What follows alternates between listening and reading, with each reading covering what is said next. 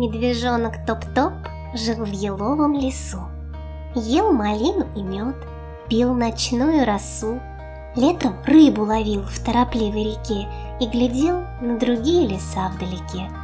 Ждал, когда прилетит из чащобы сова, чтобы узнать непонятные Мишки слова.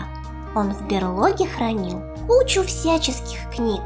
Был по возрасту мал, по размеру велик. Медвежонок Топ-Топ пек брусничный пирог и варенье из яблок состряпать бы смог. Он рецепты от бабушки все сохранил и частенько друзей очень вкусно кормил. Рисовал акварелью рассвет и закат, облака, что поденно куда-то спешат.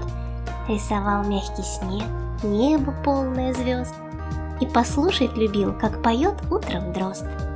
Перед зимней спячкой свой дом утеплял, чтобы ельник сухой воздух в нем согревал.